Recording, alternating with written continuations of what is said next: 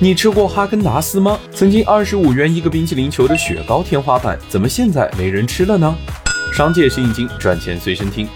二十年前人均工资五百块，买一个哈根达斯至少要二十五，和它竞争的都是五毛一块的小牛奶东北大板。时至今日，人均工资涨了十倍，东北大板也要五块了。钟薛高、索菲亚更是刺伤众人。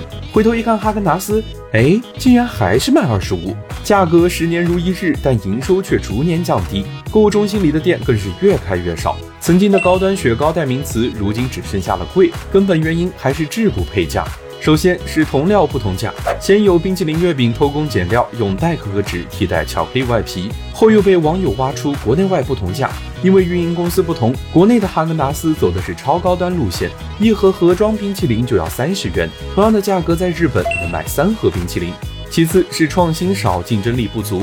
你能想到哈根达斯的产品有哪些吗？和二十年前卖的是不是还是一样的？